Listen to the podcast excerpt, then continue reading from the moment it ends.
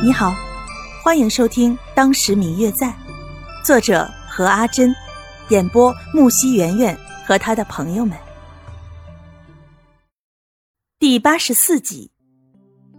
那拉勾勾，好，拉勾勾，拉钩上吊，一百年不许变，骗人的是小狗。拉过了钩，得到了一个让我心安的保障，我才心满意足的回去了。离开之前，我回头看阿星哥，他还站在原地等我。那时候他正好背光站着，阳光从他的身后洒过来，刚好在他所站的地方形成了一个阴影圈。我看不清他的表情，我想应该是笑着的吧。于是我也对着他甜甜一笑。竟不想，这一笑，竟成了离别的最后一笑。当天晚上，府上的人就提着灯笼到处跑，我被他们吵醒了，跑出来看，只看见来来回回不停穿梭着的人，没有一个人停下来看我。那一刻，我感觉很怕，抱紧了身旁的乳母，吵着要去找阿星哥。大约那个时候，在我的小小的心里。就已经感觉到事情和阿星哥有关了吧？他白天的举动实在太反常了，说好了来找我玩，却没有来找我。那天我又哭又闹的很久才睡，因为以前也有他答应我没有来的时候，但是每次只要拉过钩的时候，他就不会不实践的。那天晚上，我由乳母带了去阿星哥的房间之后。却没有发现他在房间里。我把整个房间都找了一遍，也没有找到。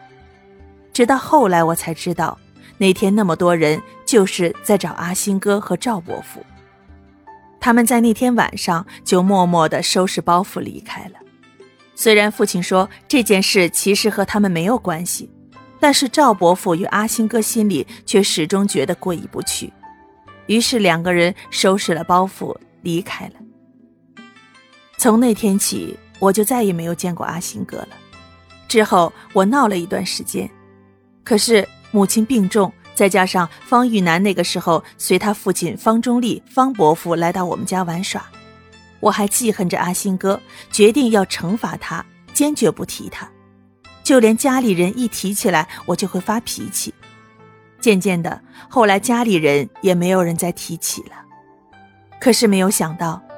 直到后来母亲去世，家里人没有人再提起他们来，我竟然渐渐的就忘了阿星哥，也忘了他曾经还欠我一个承诺，没有兑现。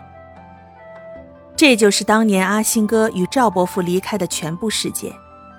时隔多年，白若秋也很佩服自己竟然记得这些事情。本来他早已把这些事情忘了的。可是这些事无关年龄，无关心智，只要够深刻，即使暂时忘了，记忆也不会撒谎。现在的白若秋就是这样的一个状态。其实想起这些事，他到现在还有些鼻酸。他很想告诉阿星哥，自己还是他的小妹妹，可是对于别人来说，他只是芸芸众生中的一个而已。施主这个称呼。似乎已经将他们之间的距离拉开了。嗯嗯，我最亲爱的小耳朵，本集已播讲完毕，感谢您的收听。如果你喜欢这本书，欢迎您多多的点赞、评论、订阅和转发哟。当然，也可以在评论区留言，我会在评论区与大家交流互动的。喜欢这本书就给他点个赞吧，你的点赞和评论是我们创作最大的动力。感谢您的收听。